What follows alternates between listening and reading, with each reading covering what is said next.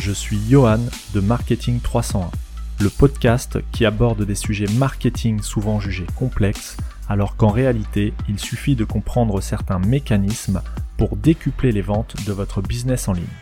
Après avoir créé une agence digitale en 2010, puis avoir racheté une société e-commerce en 2013, toutes deux toujours en activité, j'ai fait le choix de vous transférer mes meilleures compétences à travers Marketing 301. Bonne écoute. Bonjour, aujourd'hui on va rentrer dans la peau d'un évaluateur de chez Google. Alors tu n'es pas sans savoir, j'imagine que Google fait la pluie et le beau temps aujourd'hui en ce qui concerne les, moteurs de recherche, dans, le milieu des moteurs de recherche, de la génération de résultats sur Internet, c'est vraiment Google qui domine. Et, donc, il faut savoir que Google, c'est un ensemble de bots, d'algorithmes qui, en fonction de certaines règles, vont classer les sites les uns par rapport aux autres, va en dégrader certains, va en préférer d'autres. Euh, voilà, il y a des règles qui sont, qui sont faites et le classement est généré de façon algorithmique, mais pas que. Euh, je ne sais pas si tu es au courant, mais il y a aussi des mains humaines qui, euh, qui régissent un petit peu, le, qui font aussi la pluie et le beau temps chez Google et qui vont juger de la qualité d'un site sur, euh, sur Internet de façon à, le, à améliorer son positionnement ou à le dégrader en fonction de certains critères qu'on va voir dès aujourd'hui.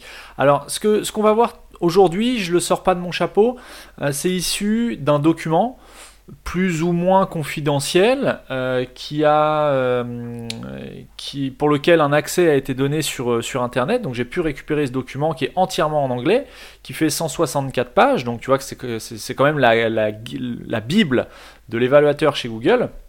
Donc le nom c'est de ce document, c'est le Search Quality Evaluator Guidelines, c'est-à-dire les directives des évaluateurs de qualité de recherche chez Google.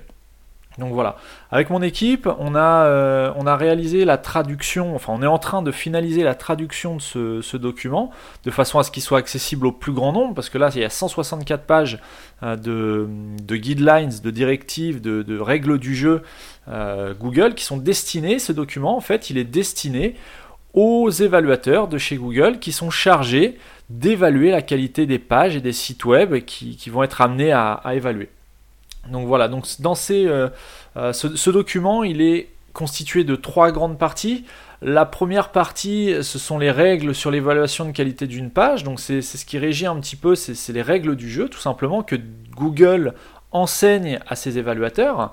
Euh, la deuxième partie, c'est tout ce qui concerne comment comprendre l'utilisateur mobile et ses besoins, c'est-à-dire que dans ce document, Google va expliquer à ses évaluateurs comment il doit interpréter une page euh, sur ordinateur ou sur mobile de façon à juger de sa qualité. Puisque pour juger la qualité de quelque chose, il faut avoir des bases, il faut avoir une base de connaissances et une base de, règles, de critères qui vont euh, être euh, auxquels le site évalué va répondre plus ou moins bien et donc en fonction de la réponse à ces critères, bah, le site aura une note plus ou moins intéressante. Donc tout d'abord, ce qu'on apprend, donc là c'est un résumé hein, de la première partie parce que euh, voilà, il y a vraiment plusieurs, euh, plusieurs, euh, comment dire, il y a 164 pages, donc on peut pas faire tenir un condensé en 20 minutes de 164 pages, surtout qu'il y a des, choses qui sont un petit peu techniques. Juste pour en terminer, donc je t'ai parlé de la partie numéro 1, la partie numéro 2, il y a une troisième partie euh, de ces guidelines qui concernent les besoins d'évaluation, enfin les lignes directrices, pourquoi, quels sont les besoins euh, d'évaluer, pourquoi on a besoin d'évaluer la qualité d'un site. Donc ça, Google explique à ses évaluateurs pourquoi on a besoin de leur expertise et de leur, euh, évaluation. Et enfin, il y a des annexes qui expliquent comment utiliser la plateforme d'évaluation, puisque les, quality raters, les évaluateurs, ont accès à un outil euh, là qui est strictement confidentiel, auquel nous n'avons pas accès, nous, en tant qu'internautes ou professionnels du web, euh, un outil qui permet justement d'évaluer euh, d'évaluer les sites que, les évaluateurs, sur lesquels les évaluateurs vont passer, et donc voilà, d'influencer le classement en fonction de certains critères. Donc oui, il y a vraiment des petites mains humaines en plus des robots chez Google qui vont juger de la qualité d'un site, qui vont faire des recherches, voir si vous avez les bonnes informations, si vous n'avez pas du contenu erroné. Donc c'est tout ce qu'on va voir dans cet épisode. Donc tout d'abord, le, les guidelines informent que un site de bonne qualité doit renseigner ou une page, un contenu de bonne qualité doit renseigner l'utilisateur ou répondre à une problématique. C'est-à-dire que tous les contenus un petit peu euh, superficiels qui n'ont aucune valeur ajoutée, potentiellement, ne vont pas être notés comme qualitatifs. Et ça, c'est très important. Il faut savoir que la note de qualité, c'est une échelle hein, de, plusieurs... Euh, plusieurs, euh, comment dire, il y a plusieurs, euh, plusieurs valeurs. Donc ça va de très très bas à très très haut. Donc il y a, si je me trompe pas, 3, 6, 9, il y a 9, 9, degrés de qualité. Donc vous voyez, c'est quand même assez précis, assez fin, sachant que le, curseur peut être placé entre très bas, entre très très bas et très bas. Euh, l'évaluateur peut tout à fait jauger un petit peu de la qualité comme ça, à main levée, sur ce qu'il aura trouvé en fonction des critères qui sont dictés dans ces guidelines. Ce qui est intéressant aussi quand on lit ces guidelines, c'est en ce qui concerne les e-commerce, puisque bien évidemment, un quality rater, un évaluateur ne va pas juger un site humoristique euh, de la même manière qu'il va juger un site euh, journalistique, donc d'information, ou encore un site e-commerce. Les critères vont être évolutifs en fonction des besoins euh, en transparence face aux utilisateurs, c'est-à-dire qu'un site humoristique, le fait d'avoir les coordonnées du webmaster, c'est pas forcément indispensable pour que le, site soit rendu utile aux personnes qui cherchent à s'amuser sur Internet. Par contre, sur un site e-commerce, un site qui n'affiche pas des informations de contact sera potentiellement jugé comme de faible qualité parce que là effectivement quand on achète, quand on, exerce une dépense en ligne, Google estime que c'est intéressant de savoir à qui on envoie son argent et c'est tout à fait, euh, légitime. Euh, donc voilà, faut savoir que Google euh, c'est pas le gros méchant qui cherche absolument à vous pénaliser. Il faut plutôt voir ça comme une, une entité qui cherche à délivrer une information vraiment la plus qualitative possible aux utilisateurs lambda qui font une recherche. Euh, c'est ce qui fait aussi la crédibilité de ce moteur de recherche et son succès. C'est-à-dire que si Google demain se met à délivrer des contenus ou des résultats de mauvaise qualité ou de faible qualité ou pire dangereux, c'est-à-dire des sites qui se sont fait pirater et pour lesquels les utilisateurs qui pensent mettre leur carte bancaire en toute sécurité se font voler leur numéro de CB, Google, ça, ça jouerait en sa défaveur et ça deviendrait un, un moteur de recherche peu recommandable. Et donc, euh, avec tout ce qu'il y a derrière, c'est-à-dire AdSense, hein, le, business model de, Google, entre autres, ce n'est pas de délivrer des, résultats euh, gratuits, c'est surtout de vendre aux annonceurs, donc aux e-commerçants et aux professionnels du web, des AdWords, c'est-à-dire des, pubs qui vont être affichés au-dessus des résultats de, de recherche naturelle. Donc c'est vraiment ça le business model. Mais pour que ces annonces publicitaires soient intéressantes pour les annonceurs, il faut qu'il y ait un public. Et le public, pour qu'il ait un intérêt à venir sur Google, il faut que quand il recherche quelque chose sur Google, il y trouve une vraie information pertinente. Donc voilà, c'est super important de comprendre ça, euh, tout simplement parce que Google c'est pas juste un algorithme, il y a vraiment une vraie logique derrière, d'autant plus avec l'intelligence artificielle qui arrive petit à petit et qui, je suppose, là ça n'engage que moi, va petit à petit remplacer euh, les évaluateurs euh, humains, quoi qu'il en restera toujours une poignée à mon avis, puisqu'il y a des choses qui ne pourront dans un court terme, pas être remplacé par l'intelligence artificielle, tout simplement, le, jugement justement entre, entre, un site humoristique qui propose des vidéos de, chats et un site de e-commerce qui vend des savons, euh, voilà, les, besoins ou les critères de qualité, d'autorité et de confiance ne sont pas forcément les mêmes. Ensuite, euh, donc en e-commerce, justement, dans les, guidelines, on apprend que c'est super important de faire figurer tes informations de contact euh, ta politique de paiement, ta politique d'échange et de retour, de remboursement. Donc c'est pas juste des pages qu'on voit un petit peu partout, qui sont un petit peu, euh, un petit peu pénibles à faire, hein, puisqu'on a l'impression que c'est tout le temps la même chose sur tous les sites. Donc on, serait tenté de faire du copier-coller euh, à droite ou à gauche.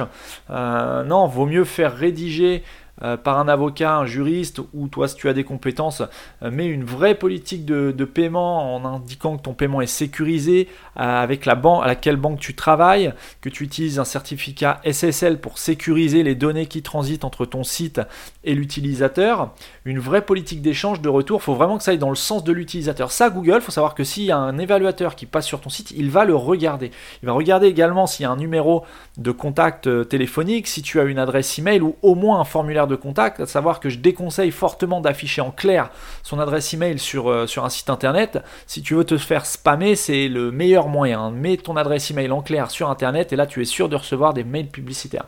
Donc voilà, un formulaire de contact, oui, une adresse email affichée en clair, pas forcément. Moi, ce que j'ai tendance à conseiller quand on veut absolument afficher son adresse email, parce qu'il y a certains domaines d'activité où voilà, c'est vrai que c'est un peu plus pratique de voir l'adresse email directement, bah, utilise une image, c'est-à-dire que ton adresse email, tu vas l'écrire sur un, euh, logiciel comme euh, GIMP ou Photoshop ou, ou, Paint pour les utilisateurs de Windows. Tu vas écrire ton adresse email, tu vas en faire une image, donc un JPEG ou un PNG, et c'est ce JPEG que tu vas venir coller sur ton site.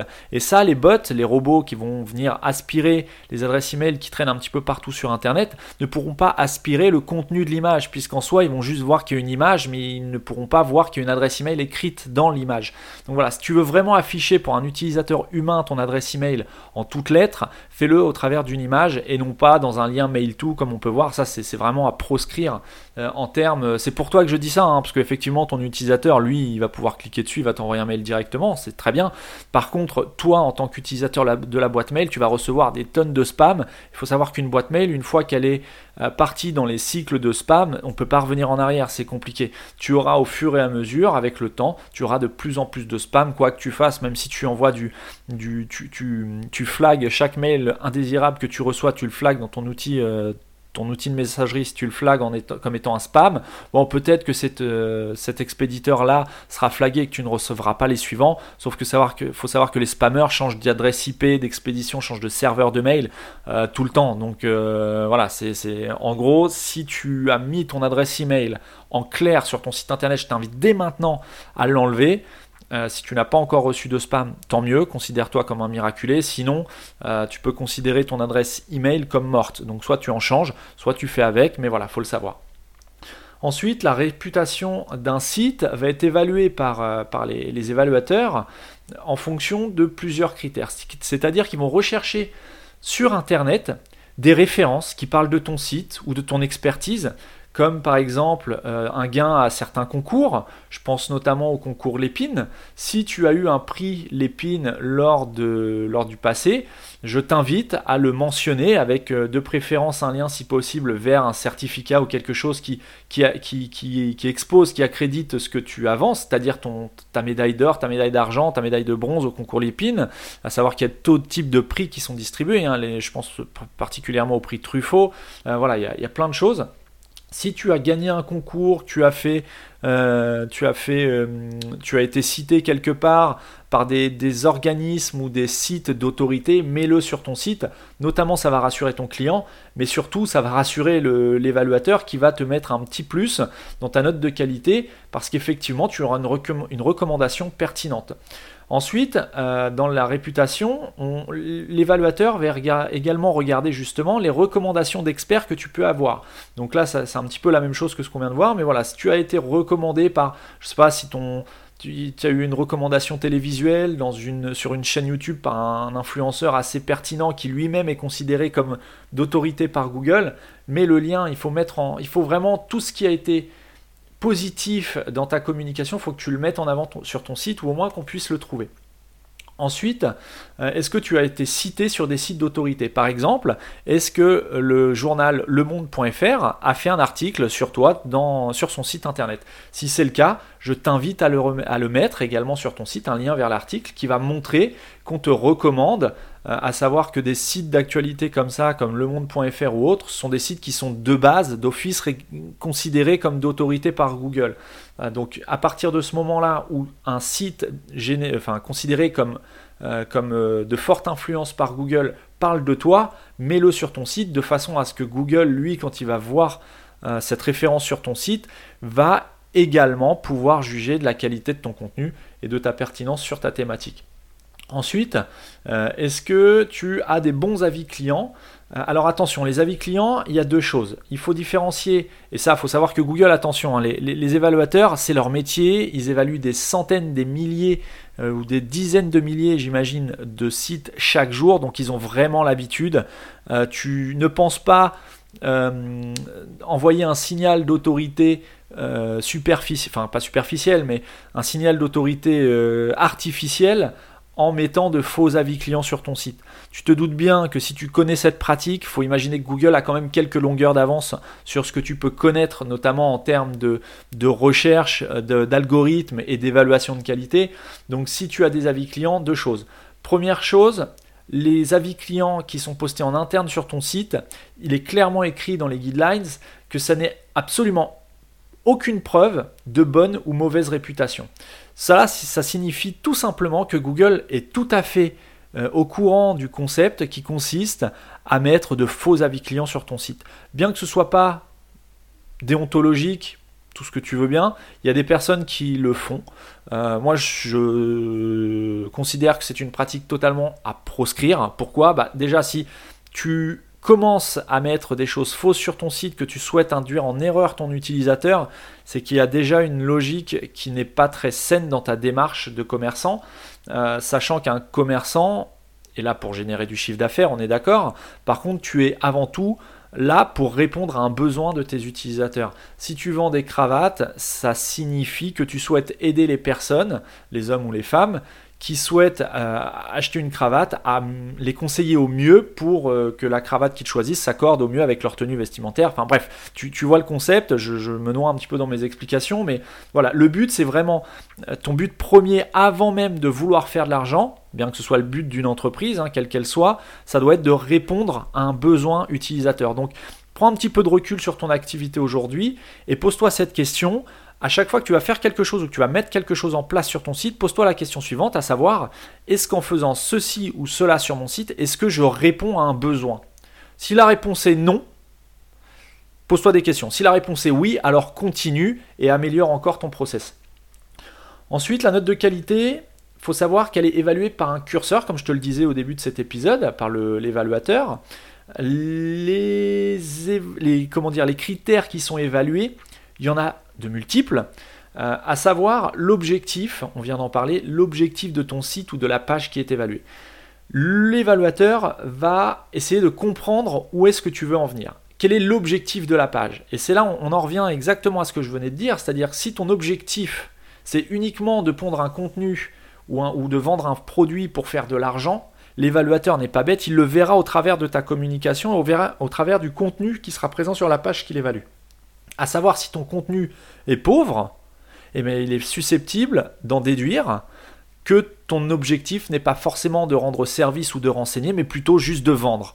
Et ça, c'est pas preuve de ni de bonne, de, de, bonne, comment dire, de bonne, euh, j'allais dire de bonne foi, mais plutôt c'est pas preuve de, de c'est pas un grand signal de qualité par rapport à un autre site concurrent du tien qui lui aura peut-être des descriptions techniques très avancées avec des, exemples d'utilisation du produit, etc., etc. Bon voilà, tu seras potentiellement derrière. Donc l'objectif de ton contenu, quel est-il? Ça, c'est quelque chose qui va être regardé par l'évaluateur. Ensuite, ton niveau d'expertise, c'est-à-dire dans quelle mesure tu vas donner des informations pertinentes et précises, éventuellement techniques, à tes utilisateurs. Encore une fois, si ta fiche produit, elle est vierge de tout contenu, c'est pas terrible. Si par contre tu as une fiche produit avec des informations techniques sur l'utilisation, sur les mesures, sur le poids, sur euh, je sais pas, sur plein de choses, des infos techniques, ça va donner une ça va envoyer un signal, un certain signal d'expertise ou en tout cas tu vas montrer que tu veux vraiment renseigner l'utilisateur, de le conseiller avant son achat dans le cas d'un e-commerce et donc c'est un signal qui est évalué positivement par Google. Ensuite, ce que Google appelle le main content, c'est-à-dire le contenu principal de ta page, est-ce qu'il est conséquent et pertinent? Est-ce que tu vas décrire ton produit de façon intelligente ou est-ce que tu vas mettre simplement une ligne, euh, voilà, feu avant droit euh, pour Volvo? Euh, Bon, c'est pas terrible. Maintenant, si tu commences à mettre un contenu qui va expliquer que ce feu éclaire dans de bonnes circonstances, dans de bonnes conditions, qui permet d'avoir un éclairage affûté même en, en conditions de pluie, de brouillard. Voilà, si tu mets des, informations pertinentes, des exemples, ça sera considéré comme un bon contenu par les évaluateurs. Ensuite, l'évaluateur, il va regarder si tu as des informations de contact. Alors comme je te le disais au début, ça va dépendre de la typologie de site sur laquelle il se situe. S'il est sur un site humoristique, euh, une chaîne YouTube, bien évidemment, que les informations de contact ne sont pas forcément gages de contenu pertinent ou pas. Par contre, sur un site e-commerce ou un site qui, euh, qui tend à influencer la vie de l'utilisateur, là, s'il n'y a pas d'informations de contact, potentiellement, tu risques d'avoir une mauvaise note. Ensuite, un autre critère, il va regarder ta réputation. Pour regarder ta réputation, l'évaluateur va faire des recherches sur Internet. Donc effectivement, c'est un travail manuel. Il va rechercher un petit peu sur Internet si tu es cité, si tu as des bons commentaires sur certains forums ou de mauvais commentaires, si tu as été cité dans des sites d'influence comme des journaux, euh, comme une fiche Wikipédia par exemple. Bref, il va faire des recherches tout simplement et il va regarder un petit peu ce qui se dit à ton sujet. S'il ne se dit rien, c'est-à-dire tu es une petite entreprise, tu démarres, tu lances ton activité, il ne pourra rien en déduire. Ça, c'est écrit clairement. Par contre, s'il y a des retours qui sont plutôt négatifs, ça influencera sa note qui sera de ce fait plutôt négative. Et s'il y a une réputation qui a tendance à être positive, ta note sera influencée également dans le sens positif. Ce qui est intéressant dans les guidelines, c'est qu'on voit aussi, Google donne des exemples de pages de très pauvre qualité, de qualité moyenne et de très haute qualité. Alors j'ai fait un petit condensé des exemples qui, sont donnés dans, ce, dans ce guide à savoir que les pages de haute qualité sont considérées, surtout en e-commerce, donc là oui je me suis vraiment focalisé sur le e-commerce, hein, puisque tu t'en doutes, euh, les guidelines ne sont pas dédiées au e-commerce, elles sont dédiées à tous les sites internet, donc il y a autant de sites internet, de types de sites internet qu'il y a de, de webmasters. Donc voilà, pour un site e-commerce, on considère une page avec une note de haute qualité. Si par exemple tu as un contenu, on vient de le dire, en fait c'est assez, euh, assez rébarbatif, je répète tout le temps les mêmes choses, mais c'est vraiment, euh, vraiment des points sur lesquels les, les, guidelines insistent dans, dans, le document, donc c'est vraiment des, des, points sur lesquels il faut réfléchir, prendre du recul et voir si, exact, si, si vraiment tu les respectes dans ta, ta mise en, dans ta mise en, application au quotidien sur ton site. Est-ce que tu as un contenu détaillé sur tes fiches produits? Donc, je ne vais pas refaire le speech dessus parce qu'on vient de le voir, mais voilà, vraiment un contenu détaillé, c'est très important, c'est écrit euh, noir sur blanc dans les guidelines. Ensuite, est-ce que tu as un EAT élevé? Le AT, on va revenir juste après. Je vais vous expliquer ce que c'est euh, tout de suite. Euh, à savoir qu'il y a deux types de comment dire, deux critères, pas deux critères, mais deux, de concepts qui sont euh, répétés dans ces guidelines, à savoir le concept de l'EAT, euh, donc la lettre E, la lettre A, la lettre T, pour expertise, autorité et fiabilité. Donc en anglais, expertise, authority et trustworthiness. Tu excuseras mon accent, mais c'est des mots un petit, peu, un petit peu technique. Et tu as le concept YM, YL pour Your Money, Your Life à savoir Your Money, Your Life, ce sont des sites qui sont considérés euh, YMYL comme ayant potentiellement un impact sur la santé des utilisateurs, sur la santé financière, sur la santé mentale ou sur la sécurité des utilisateurs. Exemple, un site d'actualité, donc euh, d'actualité ou de euh, d'actualité financière par exemple, on peut citer BFM TV, BFM Business pardon, le site de BFM Business est à mon sens considéré comme euh, Your Money, Your Life par les évaluateurs chez Google, puisqu'il a potentiellement un impact sur la santé financière des, téléspectateurs, des personnes qui suivent ce qui se passe à la télé et sur le site. Donc ces sites-là, type YMYL, auront un, comment dire, les évaluateurs vont porter une attention particulière sur ces sites-là, puisque ce sont des sites qui potentiellement peuvent avoir un impact sur la vie des utilisateurs. Il est donc tout à fait important et indispensable euh, pour Google de ne pas donner une note de qualité à un site YML qui dans les faits dans la réalité serait un site qui, trompe l'utilisateur ou qui pourrait mettre en péril sa santé, euh, sa santé physique, sa santé financière, mentale ou sa sécurité, à savoir donner des fausses informations, euh, un peu les théories du complot, ça ce sont des exemples qui sont cités, hein. les sites de théorie du complot, les sites euh, comment dire, sur l'apologie du terrorisme, voilà, tout, ce genre de sites, il y a vraiment euh, bon, évidemment, euh, apologie du terrorisme, théorie du complot, sont des contenus qui sont plutôt à, proscrire sur Internet, ou en tout cas, tu te doutes bien qu'ils vont pas être mis en avant sur Google. Mais voilà, il y a deux types de sites. Et pour en revenir aux EAT, donc expertise, autorité, fiabilité, les pages euh, en e-commerce seront considérées de haute qualité.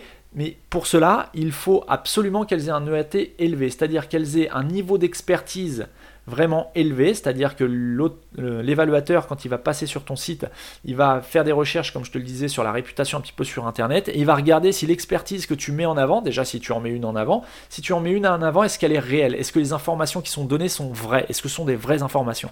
Donc c'est super important de ne pas mettre n'importe quoi non plus sur ton site ou sur ta fiche produit sous prétexte de vouloir faire du contenu pour Google, parce que s'il y a un évaluateur qui passe sur ta fiche et que tu as mis n'importe quoi, là ça va te pénaliser et il est beaucoup plus difficile de remonter d'une pénalité plutôt que de ne pas se faire pénaliser et de faire bien du premier coup, faire correctement du premier coup.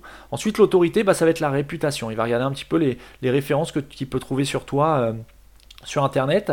Et la fiabilité, c'est bah, tout simplement, est-ce que tu es fiable? Est-ce qu'il y a de bons avis extérieur à ton site sur, euh, sur, ton site ou sur les produits que tu commercialises, à savoir, pour en revenir aux avis clients dont on a parlé tout à l'heure, il y a les avis internes, les avis externes, donc autant l'évaluateur ne va pas forcément tenir compte des avis internes, autant il va tenir compte euh, de, de, façon assez importante des avis externes. Les avis externes sont les avis qui vont être laissés sur les forums, sur les chats, enfin sur des sites qui n'ont rien à voir avec ton site, pour être de, comment dire, qui sont logiquement considérés comme un peu plus objectifs que ceux qui sont sur ton site, dans la mesure où on ne sait pas si sur ton site c'est toi ou si c'est de vrais, euh, sont de vrais clients qui ont laissé des avis.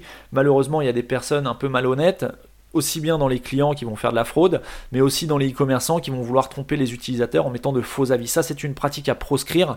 Euh, je te déconseille fortement de le faire, tout simplement parce que déjà, tu n'es pas dans la bonne démarche. Et si tu veux avoir un site e-commerce ou une activité en ligne qui décolle, il faut être dans la bonne démarche. voilà, tôt ou tard, toute personne qui cherche à tromper ou qui vole ou qui escroque, tôt ou tard, tu te feras démasquer et ta réputation, là, pour le coup, derrière, elle est grillée de chez grillé. Donc voilà, dès le départ, euh, mets en place les bonnes pratiques. Oui, c'est compliqué d'avoir des avis clients.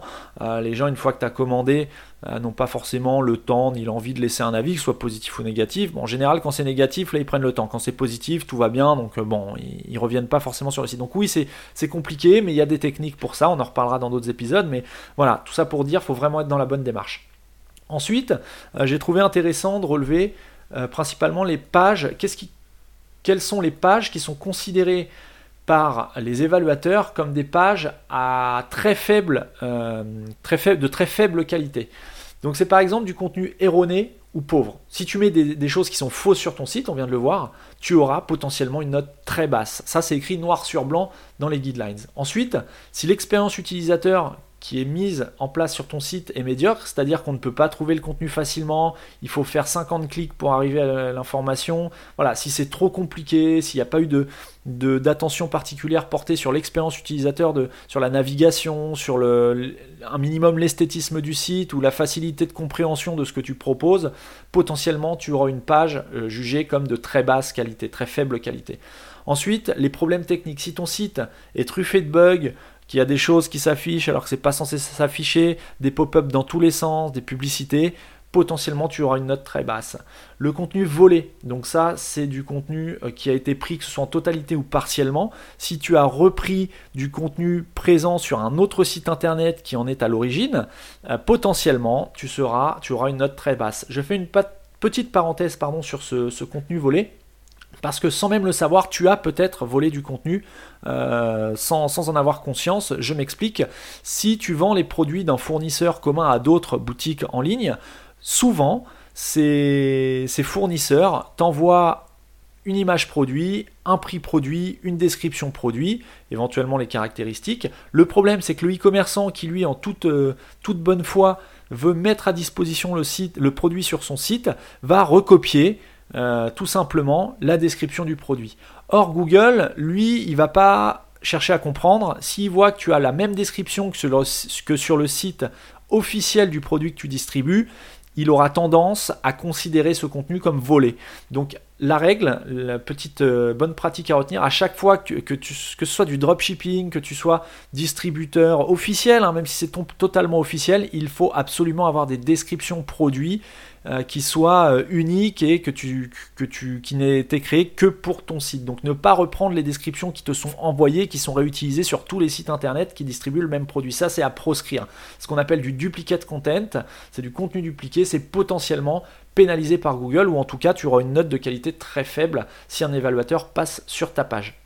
Même partiellement, c'est-à-dire que si tu euh, modifies partiellement la description qui t'est envoyée, il faut savoir que ça, les évaluateurs sont formés à rechercher ce type de manipulation, et donc si euh, ton contenu est, partiellement recopié, c'est pareil, tu t'exposes à, potentiellement recevoir une note très basse. Euh, voilà. Et dernière chose, ça s'écrit aussi noir sur blanc. Si tu recopies du contenu qui ne t'appartient pas et que tu cites la source, Google considère également que c'est du contenu volé. Donc même si tu prends la source d'un site, enfin le, contenu source d'un site, que tu le mets sur ton site à toi, euh, que ce soit un site d'info ou, autre, et que tu dis voilà, ces informations, je les ai eues ici, Google considérera que tu as volé les informations. Donc le fait de mettre le copyright sur, ton contenu ne te, ne, te, ne te protège absolument pas d'une faible note de qualité. Ensuite, le contenu généré automatiquement euh, ou en curation, c'est-à-dire si tu vas agréger le contenu de plusieurs sites pour le remettre de façon automatique sur ton site pour une raison euh, ou pour une autre, ça c'est principalement ce qui se passe en dropshipping, euh, tu t'exposes à une note de très faible qualité.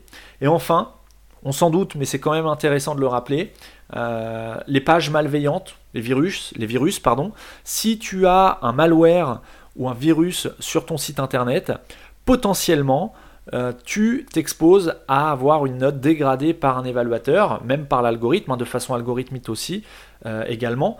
Alors, je voudrais faire une parenthèse sur ces pages malveillantes, ces virus. Comment je peux avoir une page malveillante?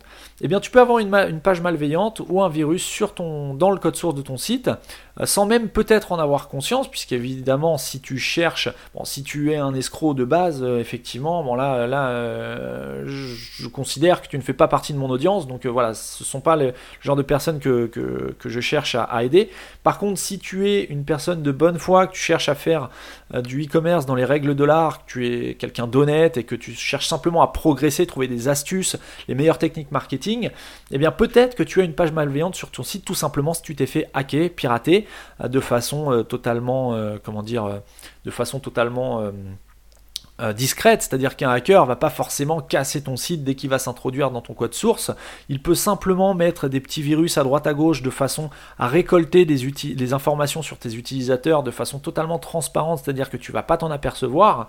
Lui, Google, s'il s'en aperçoit, tu t'exposes à une note de qualité très basse. Donc voilà, tout ça pour dire le piratage, c'est un vrai fléau sur Internet. Il faut s'en protéger. Il y a des solutions, euh, notamment tenir tenir son hébergement à jour, travailler avec un hébergeur de qualité ou un prestataire euh, dont tu sais qu'il a des bonnes pratiques en termes d'hébergement. Est-ce que ton serveur est à jour? Est-ce que ton site euh, est correctement maintenu? Est-ce que tu ajoutes des modules un petit peu n'importe comment ou est-ce que tu fais appel à un professionnel pour ajouter des modules?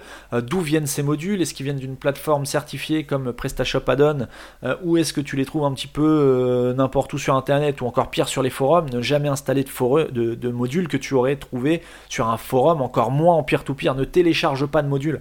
Euh, en peer-to-peer, c'est souvent des modules qui sont, euh, bah, qui sont, euh, comment dire, qui sont piratés, qui sont hackés. C'est-à-dire pour économiser la licence du module, tu vas aller chercher un petit peu comme, euh, comme ça se faisait avant sur les films et les musiques, tu vas aller chercher le module, tu payer 39 euros, tu vas avoir ton module gratuitement, sauf que, attention, dans ce module que tu vas obtenir, le code source, tu n'as aucune information sur la légitimité du code source, et peut-être qu'il y a un malware dessus, tu n'en sais absolument rien. Donc ça, c'est vraiment à proscrire. N'installe pas de modules qui viennent de n'importe où, de peer-to-peer, de forums d'échange de, de trucs ou je sais pas quoi. Non, non, faut vraiment paye la licence. De toute façon, si tu, on en revient toujours au même, hein. on, tourne un petit peu en boucle, mais on en revient toujours au même. Si tu as une activité de e-commerçant et que tu veux une activité pérenne dans le temps, il faut vraiment mettre en place les bonnes pratiques, euh, à savoir prendre les licences pour les modules, euh, héberger correctement ton site, mettre du contenu de qualité. Voilà, c'est tout un ensemble de choses qu'il faut absolument euh, t'efforcer de mettre en place au quotidien. C'est une routine que tu dois, et une logique que tu dois appréhender, euh, si ce n'est pas déjà le cas. Et donc, donc voilà, tout ça pour dire, il y a des choses à faire, des choses à ne pas faire. Et donc voilà pour ce résumé de la première partie des guidelines.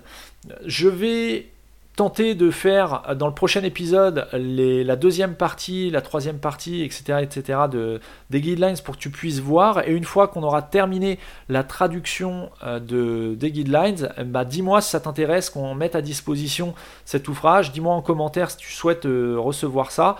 Si tu souhaites recevoir les guidelines, on verra comment on peut procéder.